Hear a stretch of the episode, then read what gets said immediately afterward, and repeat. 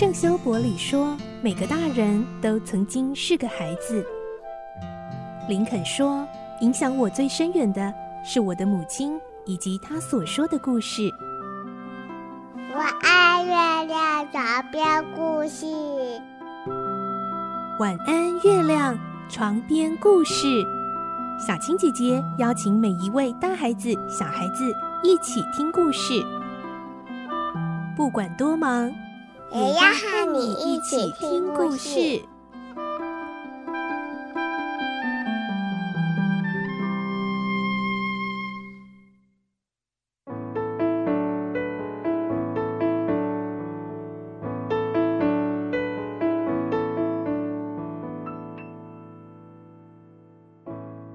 晚安，欢迎你和我们一起听故事。我是小青姐姐。这个星期我们继续来听《堂吉诃德》的故事。我们的故事内容取材自东方出版社《世界少年文学必读经典六十》《堂吉诃德》同名书籍。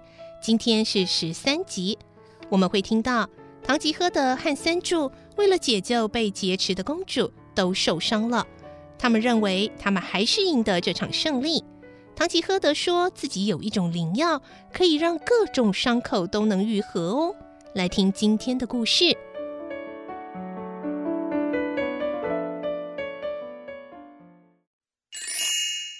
堂吉诃德》十三集灵药。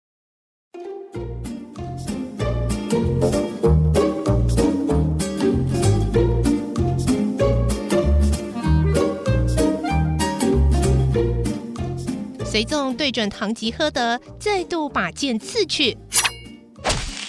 这一剑不仅刺破了堂吉诃德的面罩，连他的耳朵也被削掉了一小块。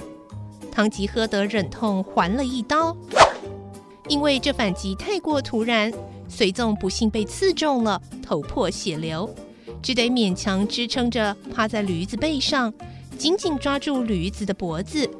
不过，驴子已经吓得到处乱撞乱跑，把背上的随从甩落在地。唐吉诃德跳下马，拿着剑指着随从的头说：“投降吧，否则啊，哎，就要砍下你的脑袋。”但随从已经昏迷，一言不发的躺在地上。马车上的侍女们全都下来，跪在堂吉诃德面前，哀求他不要杀害他们的伙伴。嗯，既然是美丽的小姐，替他求情，就免他一死。但是啊，必须把他带到公主面前，请公主饶恕他。侍女们已经吓得魂飞魄散，见唐吉诃德说的这么认真，完全不分青红皂白，连忙答应了。唐吉诃德心满意足的边点头边说：“我看啊，多西尼亚公主也会饶他一命吧。”这时候，三柱忍痛站了起来，战战兢兢的在一旁观看，心想：“哦，的确是太伟大了，真不愧是我的主人。嗯，看来我当伯爵或国王的日子也快到了。”三柱高兴的手舞足蹈，跑到唐吉诃德面前跪下去，说：“先生，请你把刚才这场胜仗所获得的岛屿赐给我吧。即使是个大岛，我也有办法统治它。”三柱，不要慌，刚才啊，那玩意儿算不了什么。如果再有一次打仗的机会，就可以让你当国王，或者是当伯爵了。三柱感激地一再亲吻唐吉诃德的手背和盔甲，主仆两人又分别坐上了马和驴子。这时候，唐吉诃德的脑子里可能又在幻想别的事情，所以他没有向马车上的女人告别，就直接出发。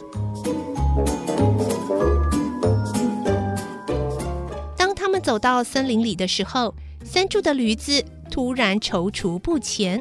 尽管他用力踢了驴肚子，驴子仍然提不起劲。三柱大声叫喊：“先生，等我！”堂吉诃德勒住缰绳，等三柱追上来。三柱气喘吁吁地说：“呃，先生啊，我刚才想到一件很严重的事情，我们不要再向前走了，应该找个教堂躲起来，因为刚才啊，呃，被你打得头破血流的家伙可能会去法院告状啊。这样一来啊，我们就要尝到铁窗的滋味了，怎么办呢？你胡说！骑士啊，即使杀了人，也不会被捕的。你啊，你在哪里看过这些情况？又在哪一本书上读过呢？呃，我没有看过，也没有读过。嗯，万一啊，你被敌人困住，我也会把你救出来。那一些笨蛋呢、有什么可怕的？哎呀，话说回来啊，三柱，你读过的骑士小说里面，是不是有比我还要伟大的骑士呢？啊，也就是在勇气、武艺、动作以及干劲等各方面，比我更高明的人呢？呃，呃，说实在的，呃。自我懂事以来，连一本骑士小说也没看过，所以我根本不晓得什么伟大的骑士，也没有跟随过像你这么勇敢的人。但是，这不知道为什么，我心里感到很不安。先生，别再搞下去了吧！一旦被关进监牢，就糟糕了。啊，对了，您的耳朵应该敷一下药。看到那一副血淋淋的模样，真令人害怕。哦，只要有一滴斐阿拉普拉斯的药，再大的创伤也不要紧的。哦，呃，那是什么药呢？哦，那是一种灵药，呃，只有我知道它的配方。这个灵药啊，有起死回生的功效，将来我调配好就交给你保管。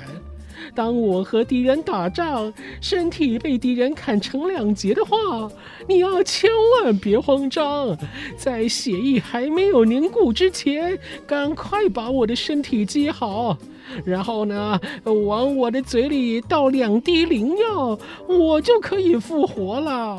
哦哦，太好了，先生，那我不当国王了，你只要教我配药的方法，我就可以到处去卖药。等赚了钱，就可以快快乐乐的过一辈子。不过到底要多少本钱啊，才能调配出那一种灵药呢？嗯，三个银元呢、啊，就可以做出呃六公升的药。哇，这么好！那你为什么不做灵药来发一笔大财呢？哎，别慌啊，我有我的打算。现在啊，闲话少说，哎。哎 还是先帮我的耳朵涂点药吧，的确是有点痛哦。三柱从袋子里掏出膏药，唐吉喝得想脱下铁盔敷药，但他把手往头上一摸，才知道铁盔已经被打得变形了。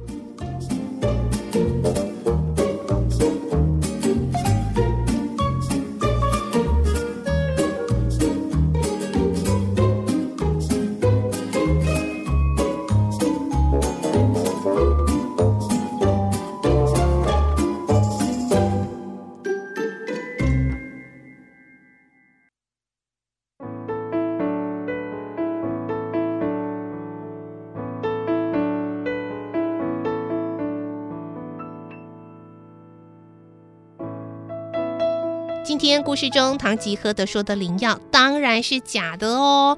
嗯，所以要特别提醒一下小朋友，唐吉诃德的思想和行为真的是已经活在自己的幻想中，所以这个灵药啊，当然也是他自己虚构的，并没有这种东西哦。今天的故事就先听到这里喽，明天再继续来听唐吉诃德的故事。我是小青姐姐，祝你有个好梦，晚安，拜拜。小朋友要睡觉，